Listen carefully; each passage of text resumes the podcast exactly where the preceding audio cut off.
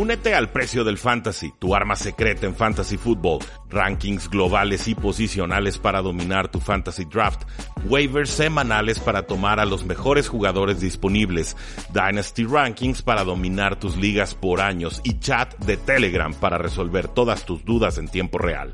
Visita stam.store diagonal precio NFL o da clic al link en este episodio para suscribirte.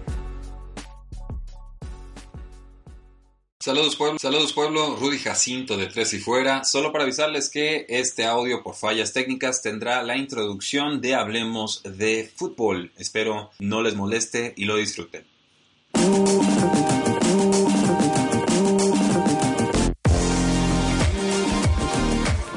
¿Qué tal amigos? ¿Cómo están? Yo soy Jesús Sánchez. Bienvenidos a un episodio más del podcast de Hablemos de Fútbol. Listos para hacer ya la previa de lo que será la semana 1 de la temporada 2019 de la NFL después de varias semanas con previas. Eh, bueno, si nos remontamos hasta el off-season de agencia libre, de draft, eh, análisis de lo que fue el draft, eh, training camps, pretemporada y finalmente podemos hablar de lo que será ahora sí la temporada regular además de repasar lo que fue el kickoff entre Green Bay y Chicago, este partido que los Packers ganaron 10 a 3 en Soldier Field para arrancar la temporada 2019 con el pie derecho. Me acompaña Rudy Jacinto para hacer ese análisis. Rudy, ¿cómo estás?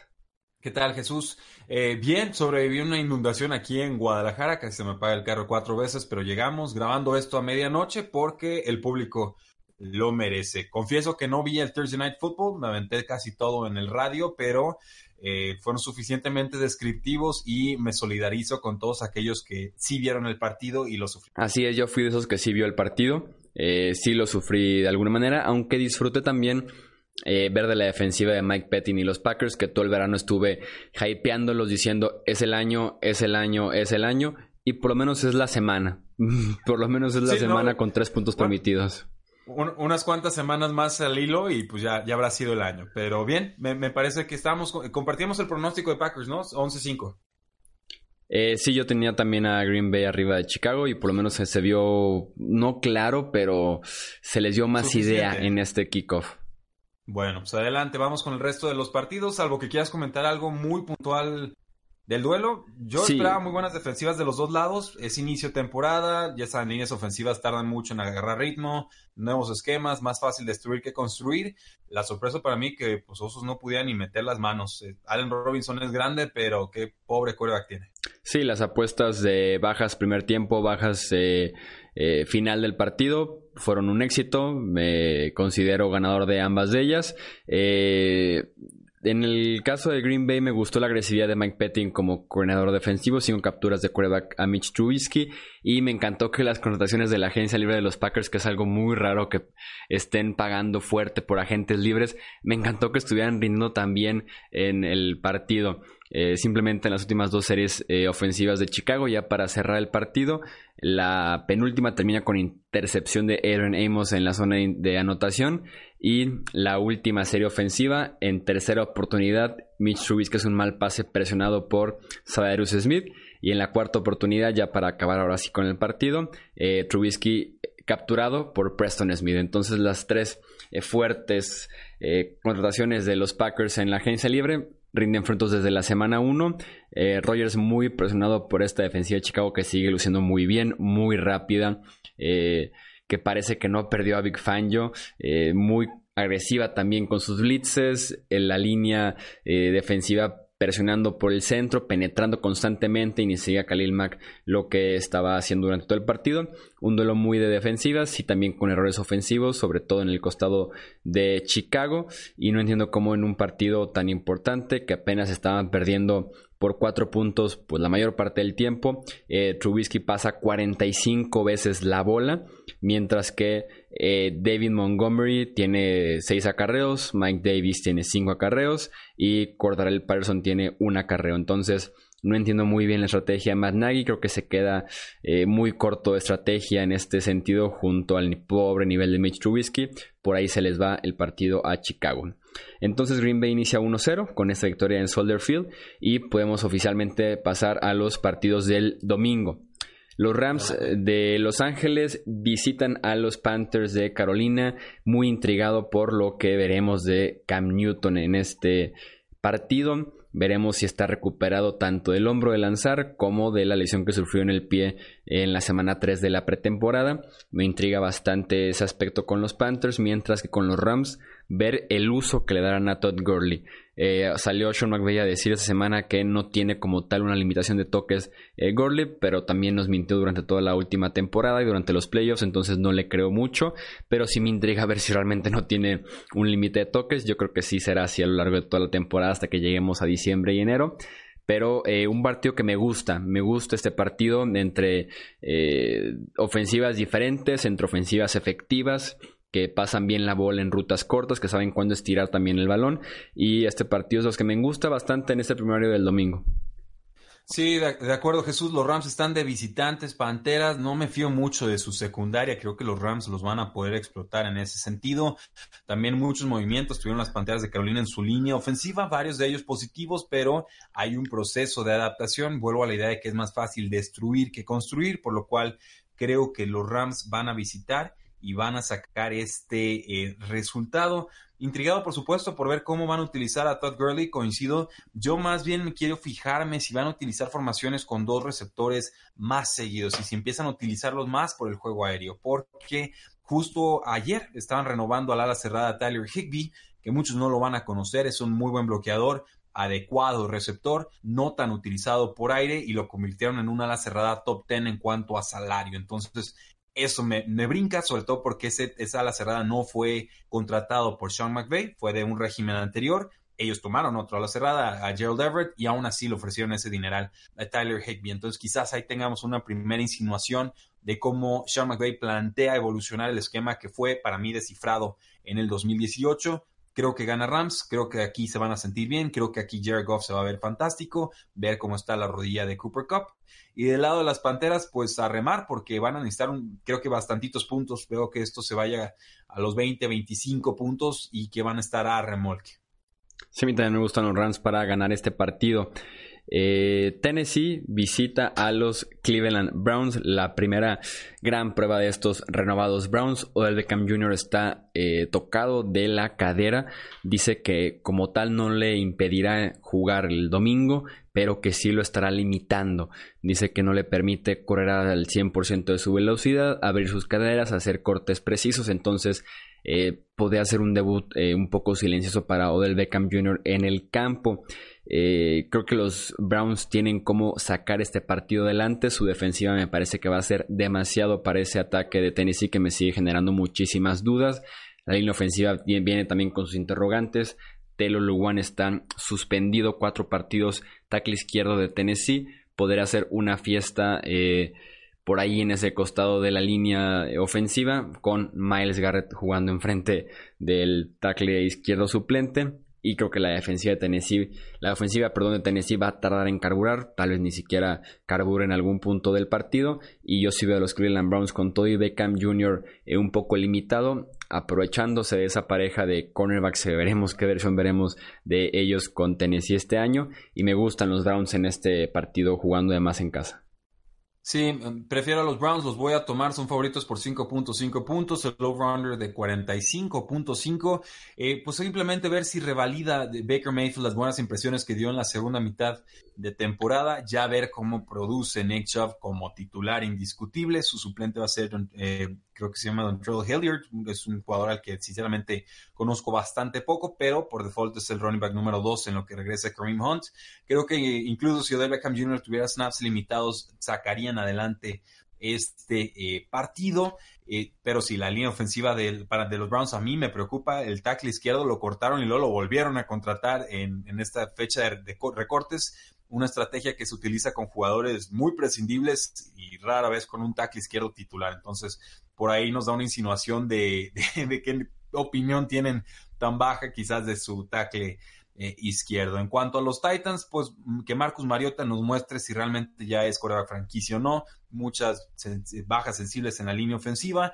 Yo creo que la química con eh, Delaney Walker va a ser clave en este duelo, explotar un poquito el ataque o la zona intermedia del campo con los Cleveland Browns y sobre todo deshacerse rápido de la pelota porque si no se la va a pasar muy mal. Creo que esta temporada va a ser la de revelación absoluta de Miles Garrett como un, pass rusher nivel.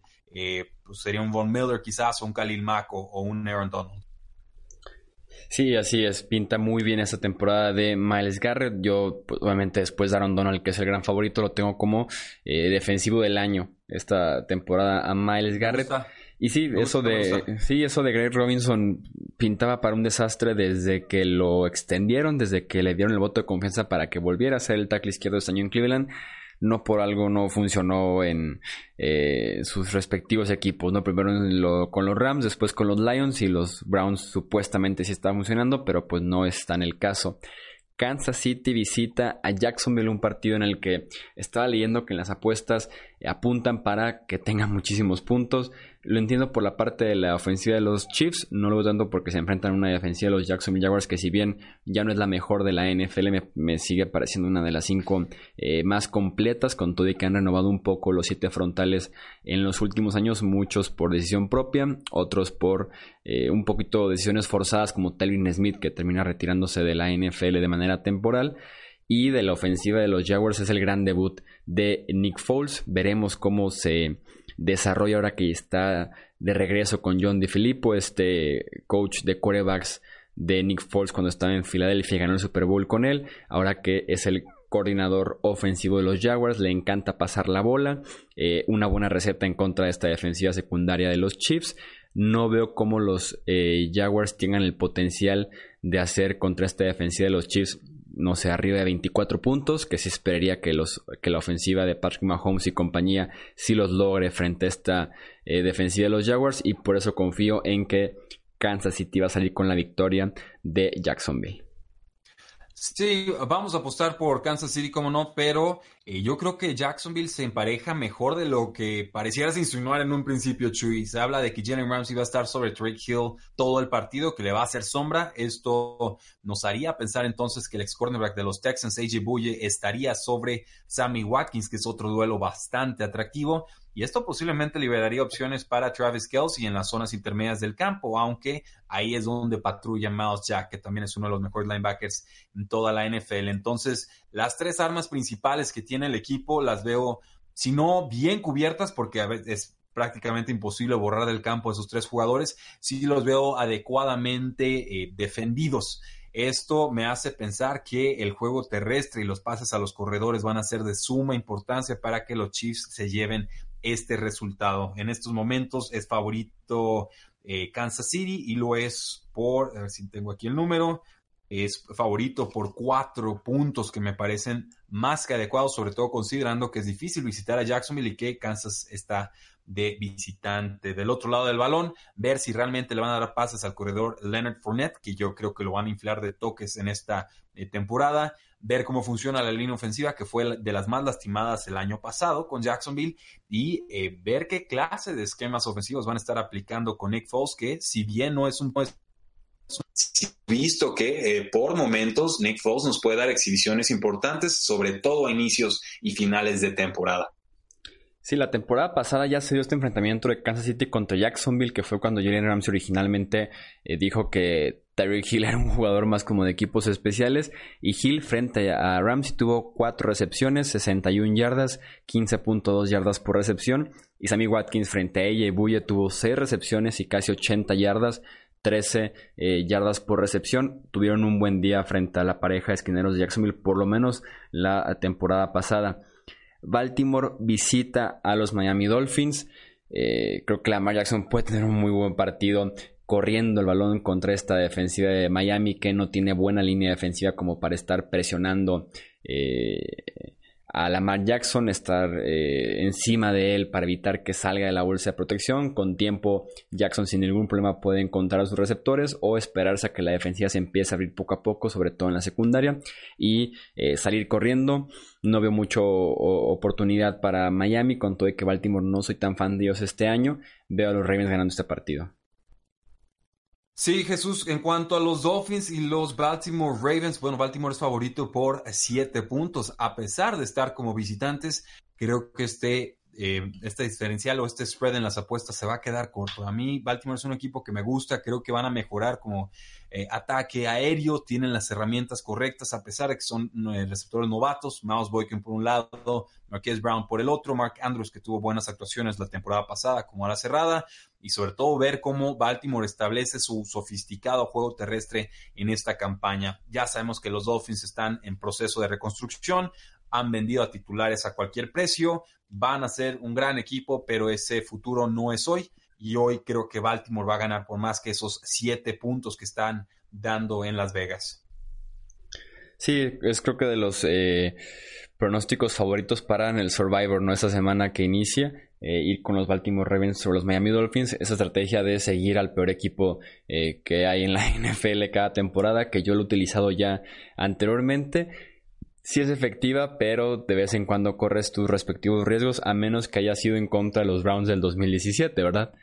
Ahí me la viví, justo me estaba acordando de esa, Jesús. Había un Survivor de 50 mil pesos, terminamos repartiéndolo entre tres porque ya todos estábamos cazando a los Browns y todos hubiéramos seguido usando a los Browns y, nadie hubiera cobrado eh, el premio grande. Entonces, si a veces sucede eso, yo a estos Dolphins los tengo con una victoria y 15 derrotas, ¿eh? entonces no ando muy alejado de mis pronósticos.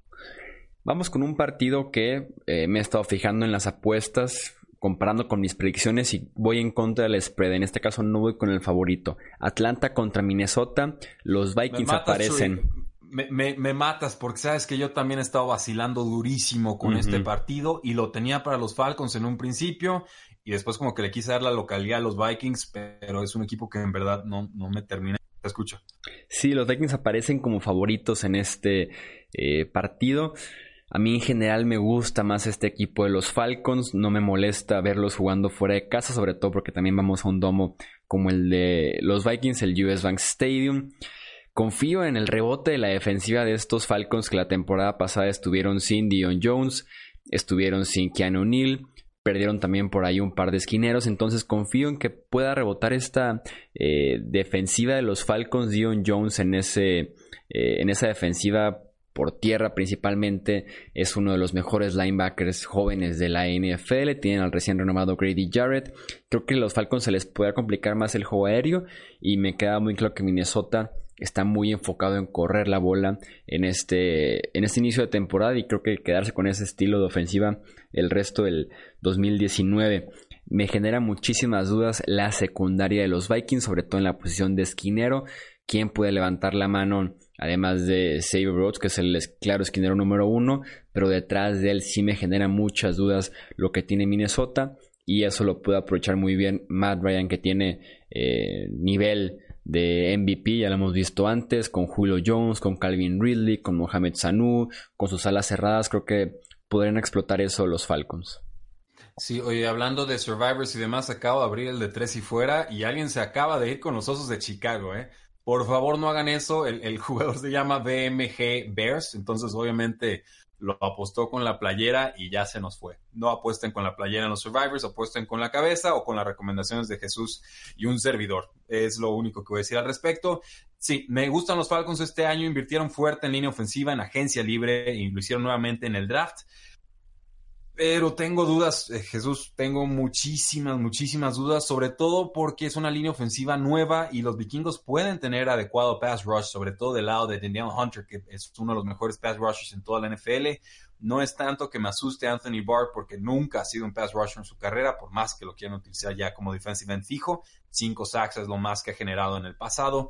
Eh, la secundaria de los vikingos es explotable creo que lo comentamos durante las previas. Y si hay una ofensiva que está diseñada para explotar a, a defensivas o secundarias rivales, es precisamente la de los Falcons. Yo con Matt Ryan espero que sigan la misma tónica del año pasado vigilar cómo está Devonta Freeman de producción y de salud, porque vaya que lo extrañaron la temporada pasada, ni Tevin Coleman ni Ito Smith fueron efectivos. Y del lado de los vikingos de Minnesota, ver si algún receptor puede levantar la mano para ser ese receptor número 3. Se habla mucho de Chita eh, un jugador de segundo año que tuvo buen training camp, pero eh, por ahí también ya llegó Josh Dobson, que es exjugador de los Washington Redskins, que le va a hacer algo de competencia. Entonces, Básicamente, competencia.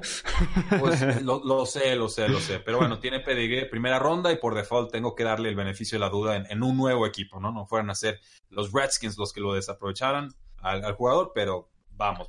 Bueno, también los Vikings. También los Vikings aprovecharon casi la misma historia hasta Juan Treadwell, ¿no? Que, escogieron dos turnos después de Josh Jobson. O sea, en verdad salieron de una y cayeron en otra. Pero a lo que voy es, alguien tiene que ser el receptor número 3 del equipo. Carl Rudolph puede ser el 3 o el 4, pero en realidad estamos buscando un receptor más. Este, estos vikingos van a utilizar más formaciones de dos receptores. Quizás Irv Smith Jr., el ala cerrada novato, pueda ser ese jugador o factor X que estamos buscando. Pero Ah, sí, te voy a hacer segunda, Chuy. Me gustan más los Falcons, aunque en las previas eh, individuales los, lo di para vikingos. Me voy con los Falcons. Me, causan mejores sensaciones. Es en domo y básicamente creo que tienen en defensa la velocidad para contrarrestar lo que Dalvin Cook puede ofrecer.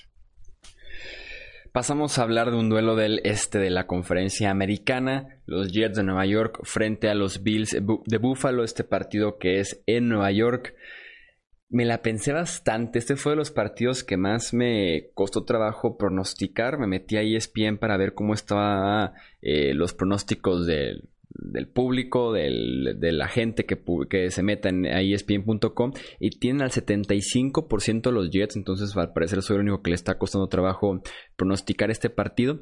Me fui al final de cuentas con los Jets, uno por la localía y dos, porque esta ofensiva de Nueva York me ilusiona un poco más los cambios que hicieron que si lo comparo con los mismos cambios que se hicieron en Buffalo.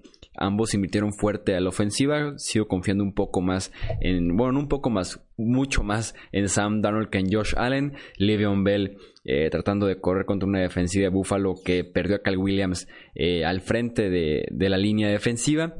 Y te digo, prácticamente por la localía y por Sam Darnold es que me termino decantando por los Jets de Nueva York, pero me parece un duelo muy cerrado.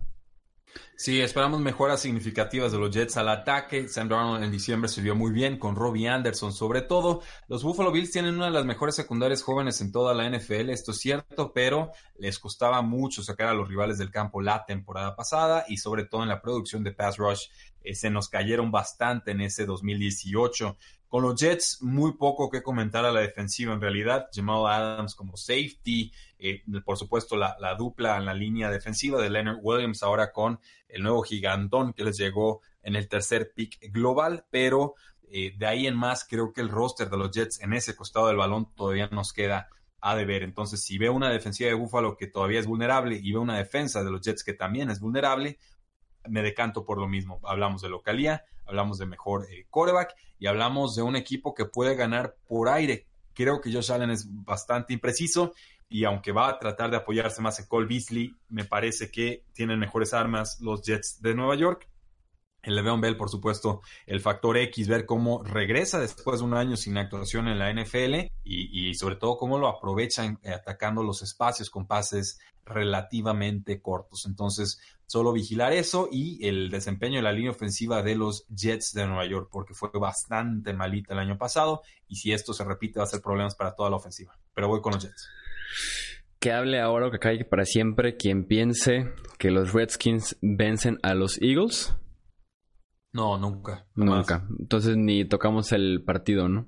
O sea, yo, esperaría hasta la blanqueada, tal vez un 20-0, un 30-0, 35-0, 35-3, algo así. Yo, yo es lo que espero de ese partido.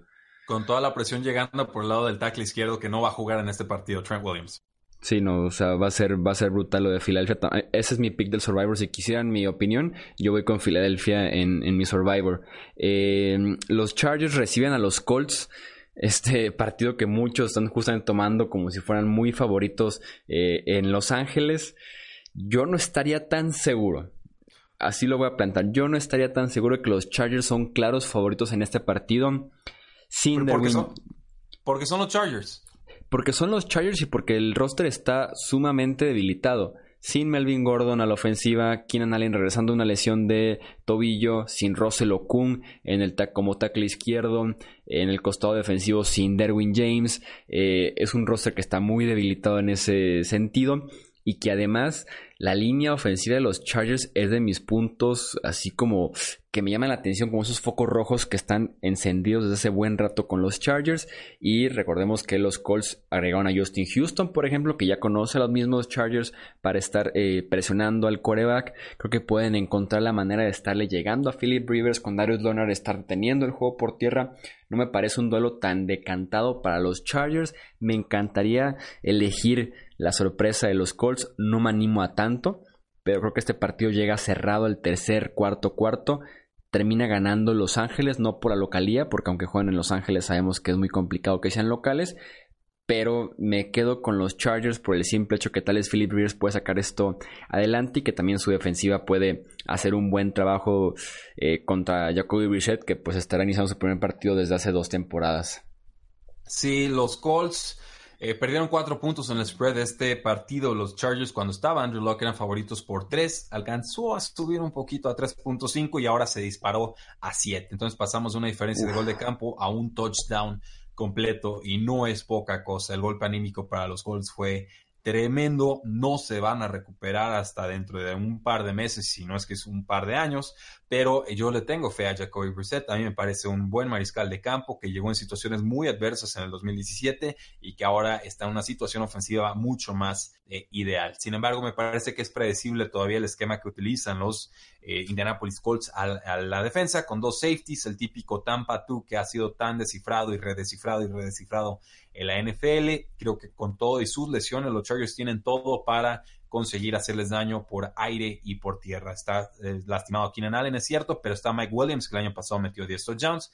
Ya está Hunter Henry en plenitud de condiciones. Y aunque no está Melvin Gordon, tienen dos buenos corredores con Austin Eckler, que es muy eficiente en las oportunidades limitadas que ha tenido, y Justin Jackson, que insisto, es un jugador del que estoy eh, francamente enamorado y creo que no sé, no lo voy a apostar, pero creo que debería ser titular por encima de Austin Eckler. Me parece más un corredor para primeras y segundas eh, oportunidades. Además, Philip Rivers siempre anda siendo asediado por rivales, por la presión rival, entonces puede producir incluso con un bolsillo bastante debilitado. Creo que ganan los Chargers, creo que va a ser por menos de los siete puntos que nos está dando la línea. Sí, esa línea está interesante. ¿eh? Está interesante esa, esa línea de los que van con los Chargers te digo, yo, yo, no descarto por ahí una sorpresa, un sustito para aquellos que están yendo muy seguros con el equipo de Los Ángeles. Cincinnati visita a los Seahawks en Seattle. Me encanta. Este es mi survivor, ¿eh? Este es mi survivor. ¿Ah, sí? Sí, claro, o sea, esto va a ser una paliza. ¿Por dónde, ¿Por dónde le sacarían el partido a los Cincinnati Bengals a los Seahawks? Sí, no, tampoco lo veo. Sí, sobre todo por la localidad de los hijos. A pesar de que no soy tan fan de Seattle este año, eh, soy muchísimo menos fan de Cincinnati. Me parece Cincinnati un equipo de top 5 de draft. Y que con esa defensiva como quedó, eh, establecido el grupo de linebackers que se, es de los peores de la liga y que no hacen nada por mejorarlo. Chris Carson y Rashad Penny todo el partido por el centro de esa unidad.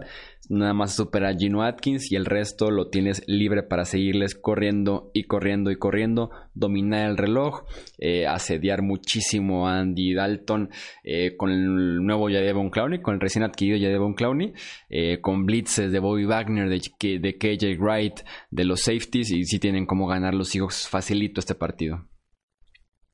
Sí, de acuerdo. La única duda sería, bueno, ¿quiénes van a ser los receptores abiertos para los Seahawks en este duelo?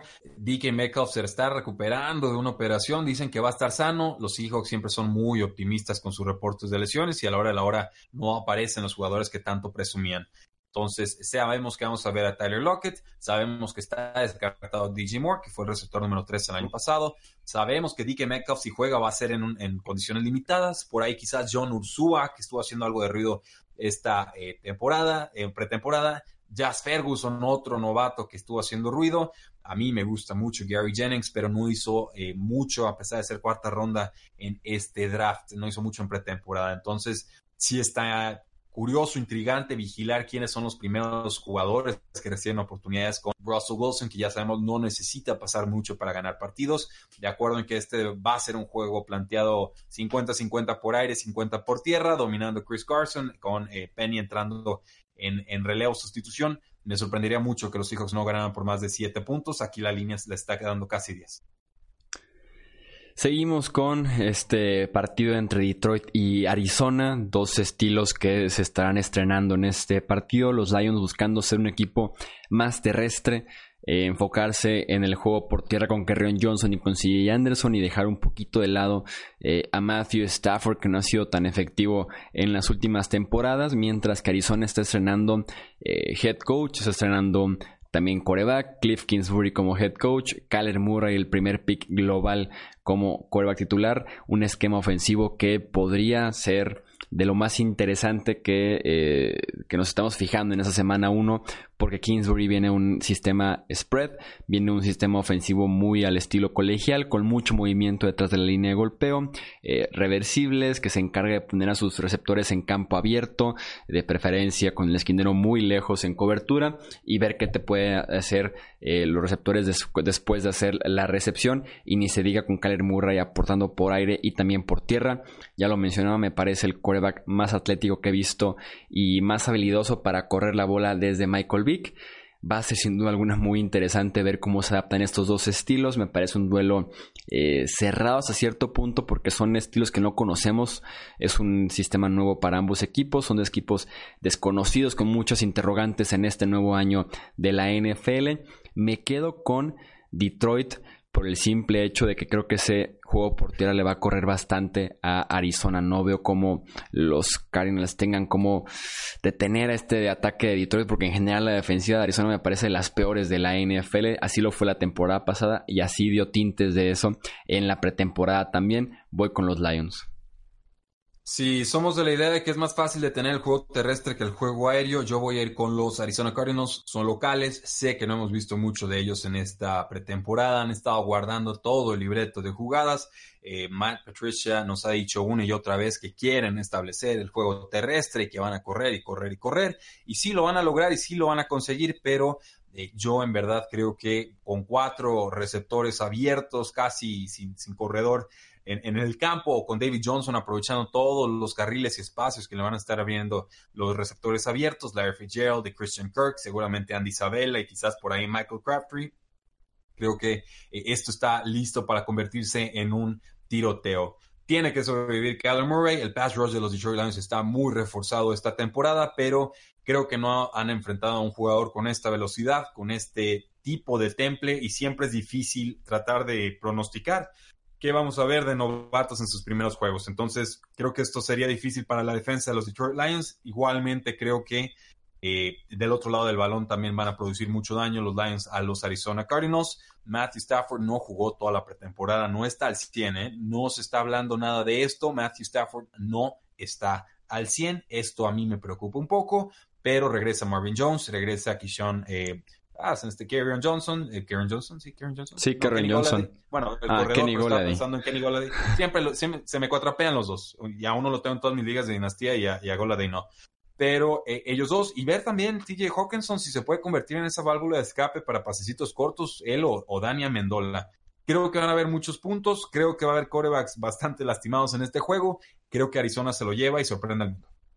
Si a mí me gustaron los Cardinals, eh, lo que hicieron durante el off-season, creo que renovaron eh, según lo que están buscando, y me quedó clarísimo con el nuevo staff de entrenadores, el problema es que si vimos muy poco en la pretemporada, creo que fue la decisión correcta, no tiene por qué Cliff Kingsbury mostrar mucho durante la pretemporada cuando es el as que tiene bajo la manga, el que no lo conocen en la NFL pero por lo mismo de que vimos tan poco, tengo tantas dudas de lo que podría ser el inicio de este sistema ofensivo de Kingsbury en la NFL, que por eso me cuesta ir por eh, Arizona, pero si cumple el potencial desde la semana 1 y que se empieza a mover con esos 3, 4 receptores abiertos, con David Johnson incluso alineado como receptor, en la escopeta al lado de Kyler Murray, sin duda alguna puede eh, ganar Arizona sin ningún problema frente a esa defensiva de Detroit, que sí se reforzó muy bien en la línea defensiva, los linebackers siguen dejando muchísimo que desear y la secundaria fuera de un par de nombres, no tiene prácticamente eh, a nadie. Vamos con un... Eh, momento, eh, si hay un equipo que sabe que la pretemporada no importa, son los Detroit Lions, ¿eh? Recuerda que se quedaron 4 y 0 en aquella temporada de 0 y 16. Sí, sí, Entonces, nos, nos pueden hablar mucho de eso. yo descuento casi por completo la pretemporada y por eso digo, esta ofensiva no la han visto en todo su colegial esplendor en la NFL va a haber un proceso de adaptación fuerte y creo que los Detroit Lions van a ser los primeros que pagan los platos rotos. A ver si la tenemos. Hablemos de este duelo clásico ya de cada semana uno en el este de la NFC, los gigantes de Nueva York frente a los Dallas Cowboys. Dallas que recupera justo a tiempo a Ezekiel Elliott, se dice que estará por ahí de 25 snaps en el partido, por ahí de 13, 15 toques tal vez para no exponer lo demás. Y también tomando en cuenta que no es un duelo que podría necesitar un Ezekiel Elliott inspirado, este juego es en Dallas, a pesar de que se le da bien este estadio a Eli Manning. No veo cómo los Cowboys dejen ir este partido con esa defensiva tan buena que tienen para estar llegándole constantemente al coreback de los Giants. Esta secundaria que se va a alinear muy bien frente a un eh, staff de receptores muy pero muy limitado de Nueva York.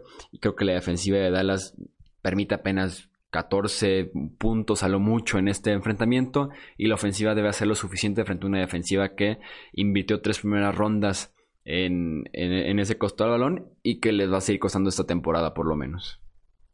Sí, eh, ahora, para pensar en los gigantes que ganen este juego, tenemos que apelar a cosas como todo puede pasar en la NFL, es un juego divisional, son juegos muy impredecibles, y sí que no trae ritmo, entonces lo van a utilizar poco y por ahí los Giants podrían aprovechar. O sea, tenemos que, recurrir a argumentos muy esotéricos que sinceramente no me interesa ni aburrirlos con ellos.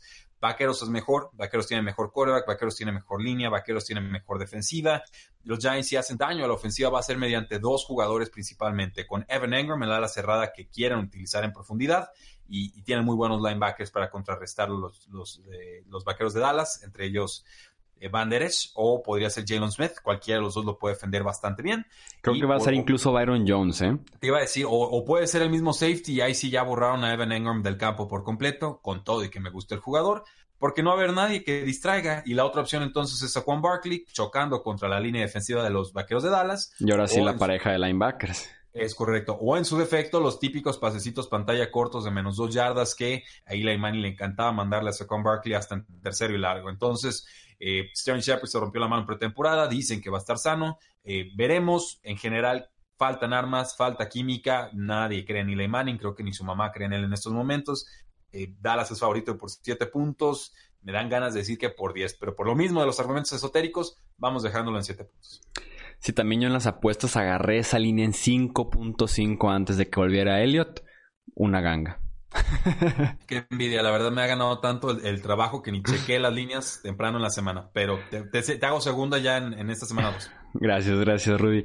Eh, San Francisco contra Tampa Bay, otro de los partidos que me costó bastante trabajo eh, elegir porque ninguno de los dos equipos me gusta. Este año me fui otra vez a ESPN a ver cómo estaba eh, votando, ahora sí que la raza, la gente, el público, el, el Vox Populi y San Francisco tiene 55% de votos, Tampa Bay 45%, está también muy cerrado en ese sentido, es el partido de hecho más cerrado que tiene ESPN.com que te permite checar aquí cómo ha votado el pueblo para cada partido. Yo voy con San Francisco, pero tampoco no estoy nada seguro. Confío en San Francisco por el siguiente argumento esa línea defensiva de San Francisco que tiene muchísima inversión al frente contra la línea ofensiva de Tampa Bay que en la pretemporada ya vimos que es sumamente pobre y que Bruce Arians se niega a hacer pases cortos, quiere seguir yendo vertical con eh, James Winston tomando 5 o 7 pasos eh, para atrás antes de soltar el balón y me encanta ese duelo de Nick Bosa, eh, D. Ford, eh, Terran Armstead, eh, todo lo que involucra esa línea defensiva de San Francisco frente a la línea de Tampa Bay. Es el, duelo que más me interesa ver. Y también, eh, obviamente, la intriga de ver qué versión de Jimmy Garapolo tenemos. Yo soy de los que están montados en el tren de que si Garapolo no muestra algo esa temporada, San Francisco puede explorar la opción de eh, derrumbar todo lo que es la columna vertebral de la franquicia, que es gerente general, head coach y coreback. Sí, eh, de acuerdo Jesús, voy con San Francisco también y precisamente es por eso, por la mala exhibición de la línea ofensiva que nos mostró en aquel juego de, semana 3 contra los Browns. Eh, sé que dije que la pretemporada no importa, pero sí importa poder dejar de pie a tu mariscal de campo y titulares contra titulares, esos poquitos snaps nos demostraron que la línea de Tampa Bay no pinta nada bien. Esta temporada. Y, la línea defensiva de los Chargers, eh, por el contrario, sí está muy reforzada, por lo menos con tres nombres que a priori serían importantes con, creo yo, seis o más capturas cada uno para esta eh, campaña. Entonces, sí, James Winston presionado, pero eh, las secundarias son muy vulnerables. Tampa Bay fue la peor defensiva del año pasado. Los San Francisco 49ers en secundaria también quedaron bastante a deber.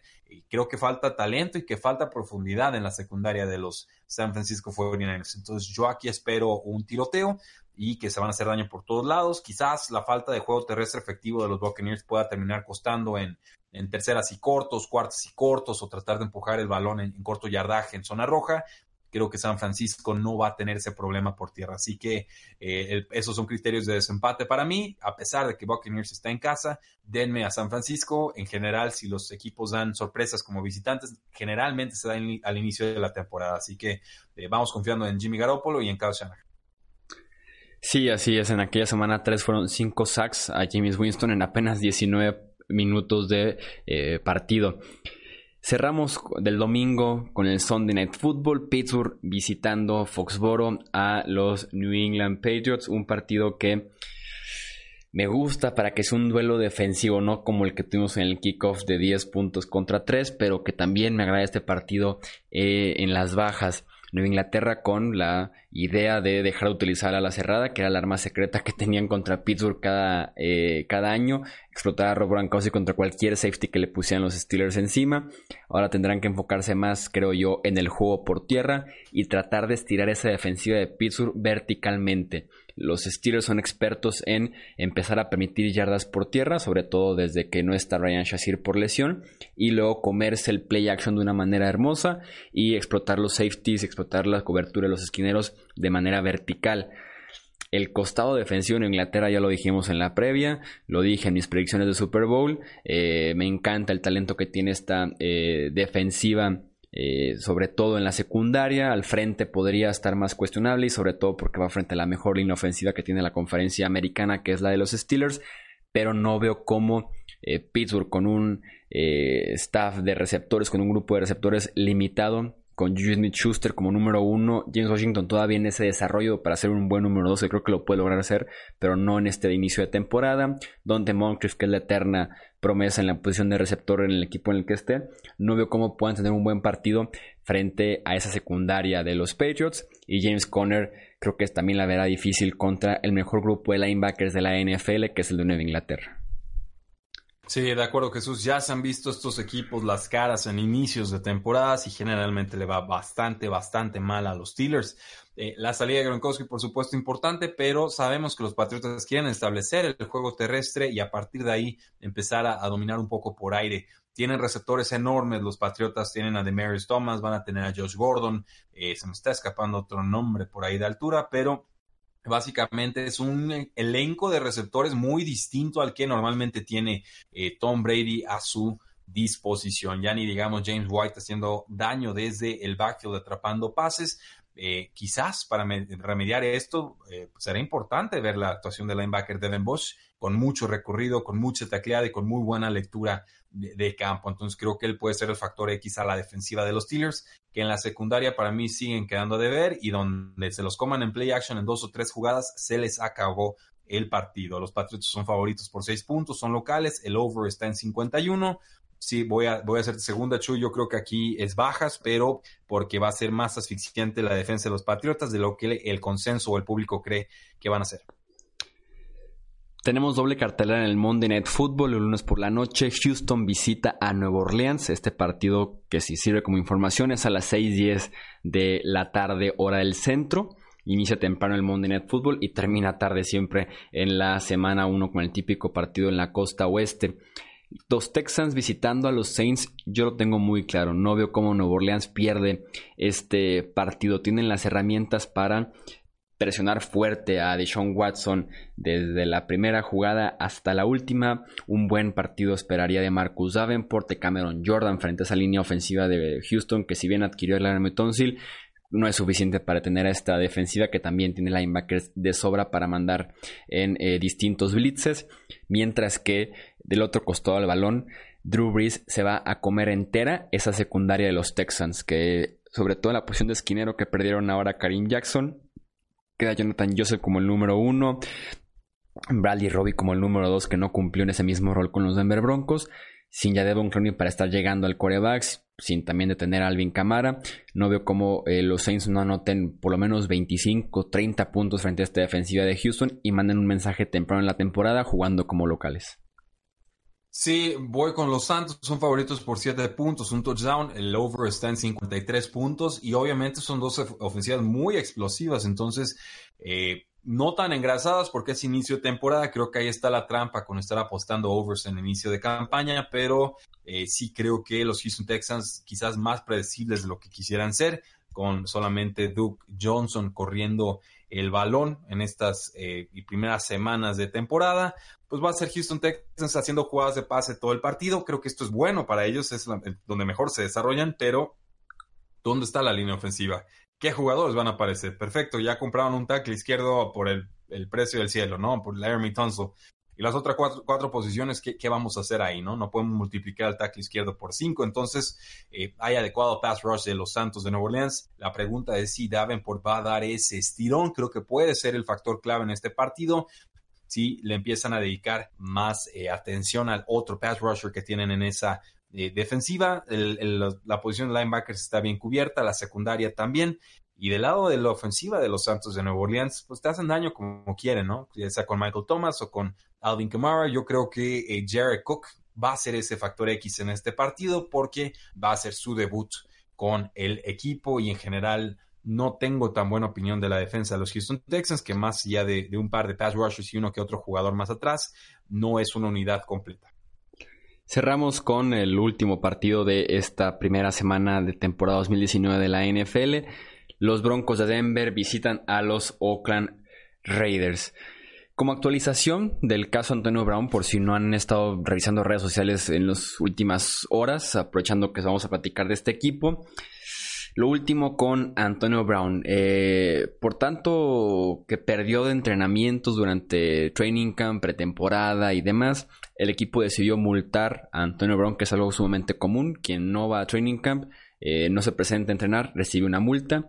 La única manera de que no reciban una multa es que no se presenten a entrenar porque están lesionados. Tiene alguna excepción eh, especial.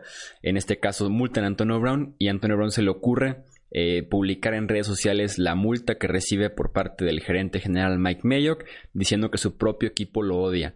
Después vienen los reportes apenas este jueves en la mañana que indican que Brown y, Mayock se enfrascaron en una fuerte discusión en, las instalaciones de los Raiders.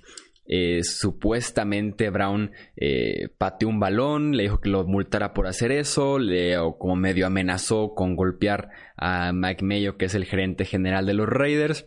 Obviamente Antonio Brown lo dijeron que muchas gracias, que se fuera de las instalaciones ese día. No entrenó el jueves con los Raiders y se habla de una posible suspensión eh, interna que Oakland decida dejar a Antonio Brown ya sea inactivo o que sí eh, literalmente lo suspenda durante este primer partido de temporada regular por si tienen a Brown en sus fantasies pues lo pueden ir sentando. Y lo que provocaría esto, lo que sería como la ficha dominó que podría caer a partir de esa suspensión, es que el contrato de Antonio Brown pierde todo su dinero garantizado, que son 30 millones de dólares, y los Raiders, si quisieran deshacerse de una vez por todas de Antonio Brown, podrían cortarlo sin repercusiones en el tope salarial, porque no hay dinero garantizado ya en lo que resta del contrato, y sin pagarle un solo centavo más al ex receptor de los Steelers con eso, con todo eso están lidiando los Raiders esta semana. Si fuera poco lo que estoy lidiando con Antonio Brown toda la pretemporada, yo me quedo con los Broncos de Denver por razones que hay en el terreno de juego, obviamente, como la estabilidad en ambos costados del balón. Siendo alguna el roster más talentoso lo tienen los Broncos de Denver y creo que podría ponerse feo el lunes por la noche en Oakland. Sí, de acuerdo contigo Jesús, nada más aclarar, el que separó a Antonio Brown de de Mayock fue Vontaze Perfect, el que le provocó conmociones hace tantos ayeres y, el violento que lo violentó lo detuvo de ser violento con el general manager, o sea, las vueltas que da eh, el destino. Yo aquí sí le reprocho algo al general manager, eh, Mike Mayo. Creo que están no bateando Chuy. Es cierto que los equipos aplican multas, pero también es cierto que no todos o la mayoría de los equipos no cobran esas multas. Esa carta se emite a los jugadores para que los equipos se reserven el derecho a cobrar las multas. Entonces, una vez entregada la carta, ya el equipo decide si se cobra o no. Aquí el asunto es que Mike Mayo dijo, pues va a ser la mía y te lo voy a cobrar y me lo pagas. Antonio Brown publica esto, lo manda a redes, se vuelve un temota, van, discutan y ahí es donde termina a explotar esto. Se vuelve un tema personal, se vuelve un tema de ego. No estoy justificando a Antonio Brown, simplemente estoy explicando que si ya sabían que el personaje era complicado, tenían que entender que a esta persona se le tenía que tratar de forma distinta y tenían que aceptar que a Antonio Brown se le tenía que dar un trato distinto, una consideración distinta, un apoyo distinto de parte del equipo. Primeramente, con el contrato viniera que tenía que estar en los OTAs y en el training camp a fuerza, que si no, no se le iba a ofrecer ese dinero que le dieron extra sin comprometerlo más años. Entonces, yo ahí sí creo que Mike Mayo que está novateando y que se está comentando bastante poco en los medios. Y es una lástima porque Mike Mayo es un buen analista, viene con un perfil distinto a ser general manager y si fracasa, como creo que está empezando a suceder, le va a dar la razón a muchos conservadores, a muchos tradicionalistas, a muchos eh, viejos lobos de la NFL que dicen, ven, esto de la NFL no se puede dirigir con Excel y con botoncitos en la computadora, ¿no? Es de, es de feeling y demás, que me parecería un análisis muy simplista, pero ciertamente se les estaría dando argumentos para ello. Sobre el partido en específico, Derek Carr mejor coreback que yo Flaco, esto lo sabemos. La línea ofensiva, creo que la de los Broncos va a ser mejor que la de los, eh, los Raiders este año, sobre todo porque ahí sigue Tom Cable, que es de lo peorcito en cuanto a coaches de la línea ofensiva. Espero mucho de Josh Jacobs. Quiero ver qué tal responde contra el buen pass rush de los Denver Broncos. Y creo que por ahí es donde colapsa el asunto. Le van a llegar los Denver Broncos a Derek Carr. No veo por dónde los Oakland Raiders le vayan a llegar a Joe Flaco. Entonces, con Flaco, con, sobre todo con el juego terrestre que van a establecer con Devonta Freeman y con Philip Lindsay, creo que ahí es donde los Broncos se desmarcan. Son favoritos por 1.5 puntos. Creo que al final del día, a pesar de que están de visitantes, se va a quedar corto ese spread. Sí, yo no, no considero tan mala la estrategia de Mike Mayock. Sí podrías tratar de manera diferente, Antonio, pero un roster de 53 jugadores, si empiezas a hacer excepciones y si empiezas a tener tratos especiales, es cuando podrías desencadenar no más Antonio Browns, porque me creo que ese tipo es uno en un millón, pero sí desencadenar otro tipo de actitudes que podrían ser, eh, pues sí, de alguna manera perjudiciales para el equipo. Entonces, sí está en una posición complicada McMayo, que eso lo entiendo. Eso? Sí, adelante. Ok. Si esa fuera una preocupación real del equipo, ¿tú crees que debieron haber contratado a Antonio Brown? Se dejaban llevar por el talento, me queda claro eso, y por la producción. Ok. Tal vez sin hacer su tarea antes. Eso por un lado. Luego contrataron a Vontaze Perfect. ¿Tú crees que debieron contratar a Vontaze Perfect? Eh, no me animo a decir que sí o que no, porque tampoco es como que los entreviste yo directamente para decirte qué tipo de personas son o qué tipo de líderes. Juzgamos por lo que vemos durante el terreno de juego, que estamos de acuerdo que hay emociones de por medio, es el momento y demás, ¿no? Sí, ahora te lo escalo uno más. ¿Tú crees que debieron haber contratado al guardia ofensivo con, con clara demencia que aventó mancuernas a gente y que destruyó eh, ahora sí que todo lo que encontró en el funeral de su padre, Richie Incognito. Ah, saco estos temas a, flote porque eh, entiendo que quieran dar un mensaje al equipo, Mike Mayock y compañía. Lo hubieran pensado antes de contratar a estas personas. O sea, ya en el equipo, ya estando ahí, antes de que jueguen un solo snap, no pueden estar teniendo esta clase de problemas. Si quieres que Antonio Brown juegue para ti, tienes que tratarlo de forma distinta. Y salió gente de Steelers Anónima a decirlo con algunos reporteros él tenía consideraciones especiales con los Steelers y por muchos años funcionó y al final ya no, lo entiendo. Pero no creo que a, largo plazo los Steelers digan qué lástima que pasó Antonio Brown por nuestras filas. Y ahora, eh, por cómo se está manejando esto, creo que los Oakland Raiders corren el riesgo de pagarle un dineral que ya se lo dieron y ni siquiera poderlo aprovechar. O sea, tiene un juego divisional contra los Denver Broncos en casa y no va a jugar su fichaje estrella. cómo va a ser esto? Sí, es el paquete completo que te ofrece Antonio Brown, pero los Raiders sí se podrían salvar de pagarle a Antonio Brown, ¿eh? O sea, le dieron dinero, pero todavía no le han dado mucho. El, un millón. El bono de exactamente fue apenas de un millón. Y, creo, que creo, que pueden recuperar el 500 mil dólares de ese millón. Que no es absolutamente nada comparado con otros bonos de por firmar. Pero ya pagaron la tercera y la quinta ronda y Antonio Brown se los va a pelear esto meses, entonces el, circo no acaba, ¿eh? esté o no esté, esto ya se lo ganaron a pulso y también como último apunte, eh, ¿no hubiera estado chido que un programa así como que se metiera entre vestidores y nos diera algunas pistitas sobre lo que estaba pasando ahí? Sí, fue muy, tibio, fue muy tibio Hard Knocks, ¿no? Eh, fue absolutamente inútil. O sea, bórrenme ese programa del mapa. Si no nos dio información de esto, y no por culpa de ellos, ¿eh? sino porque los equipos tienen derecho a censurar información y ven la cinta antes de que se corra para el público, ¿para qué queremos Hard Knocks? O sea, si no nos llega esta información, ese programa no sirve. Lo siento, mejor me quedo con el All or Nothing de que tuvo a los Panthers y fue bastantito más completo.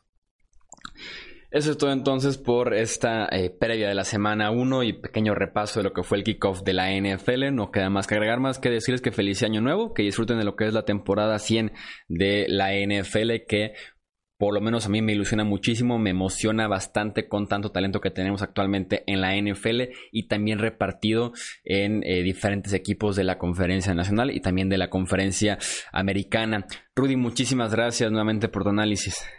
Al contrario, Jesús, y no olviden seguirnos en todas nuestras eh, formas de contacto, Facebook, Twitter, Instagram, YouTube y suscribirse a estos sus podcasts, dejarnos muy buenas reseñas para que podamos seguir llegando a más y mejor gente. Exactamente, no lo pudiste decir mejor, se agradece y se pide de la manera eh, más atenta ese apoyo hacia, como bien dices, redes sociales, Facebook, Twitter, Instagram, YouTube y los respectivos plataformas que publicamos este podcast. Yo soy Jesús Sánchez, eso es todo por este episodio y nos escuchamos en el siguiente. Hasta luego.